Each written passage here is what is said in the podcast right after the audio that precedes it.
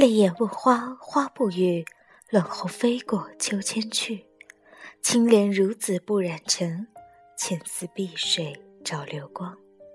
这里是 FM 七幺三五八九空山新雨，我是主播玄子。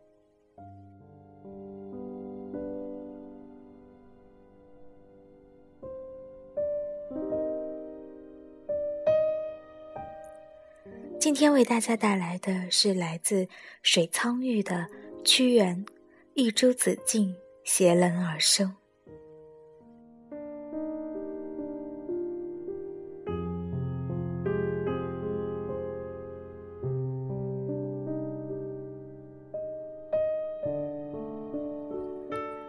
屈原携一朵兰而来，江边暮色正好，兰花还开在紫茎上。屈原叹了一声，吟起诗来，说自己的清明如兰子径般贵气。有渔翁问：“你不是屈原吗？怎么会到这里？”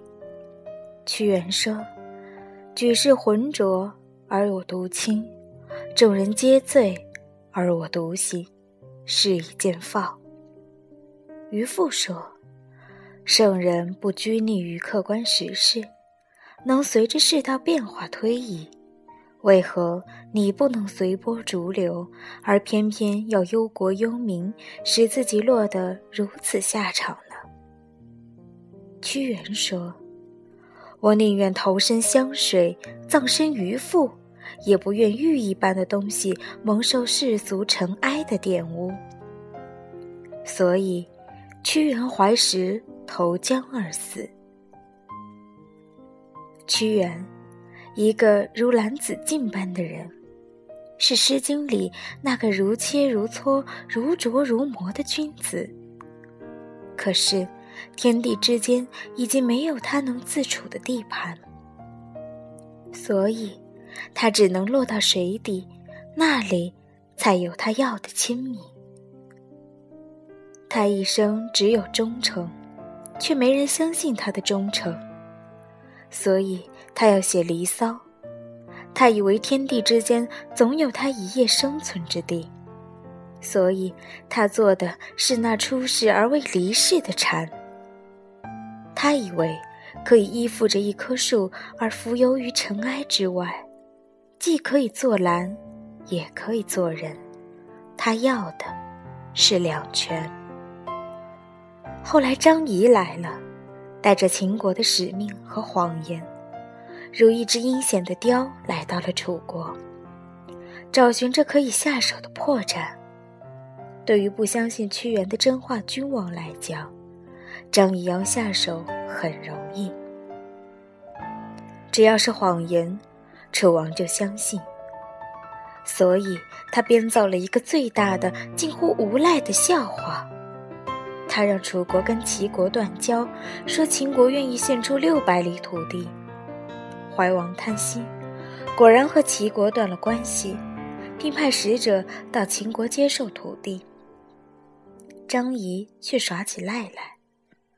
楚怀王大怒，起兵攻打秦国，于是好一场混战，打得风起云涌。可没有盟国相助，楚国打得很辛苦。第二年，秦国提出割让汉中一带土地和楚国讲和，但楚怀王说，他只要张仪。张仪从容而来，一番花言巧语说通了怀王之宠姬郑袖，终被释放。等屈原出差回来，问其为何不杀了张仪，怀王追悔不及。后来秦昭王与楚联姻。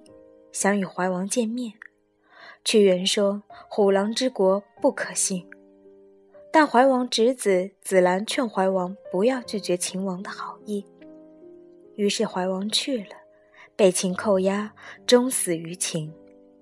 又后来，长子顷襄王立，以其弟子兰为令尹。楚国的人都指责子兰劝怀王入秦。而屈原虽遭流放，仍然眷顾楚国，心系怀王。所以在文章里提起了这件事。令尹子兰闻之大怒，派人去清襄王面前重伤屈原。清襄王怒而放逐了屈原。屈原这才知道，自己并不是蝉，是至清的水，而无鱼，也不容忍有鱼。于是屈原披头散发、形容枯槁地走在江边，招魂，招的是自己的魂。唱的是那紫禁上的蓝，高兰披荆兮，丝路见；湛湛江水兮，上有风。目及千里兮，伤春心。魂兮归来兮，爱江南。屈原唱的那些诗，是紫禁上的蓝。屈原终究发现。他在人间做不了兰，那么他可以做那蓝下的紫禁，将他的理想与希望化为文字，变成一朵一朵兰花儿让众人见着他做兰的态度，做人的气节。屈原死后，天昏地暗，紫色斑斓的人间即将进入大秦那万色归一的夜里。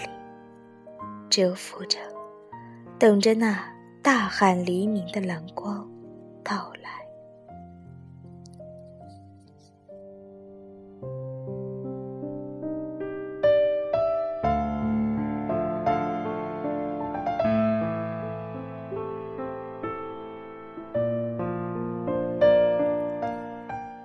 节目到这里就结束了。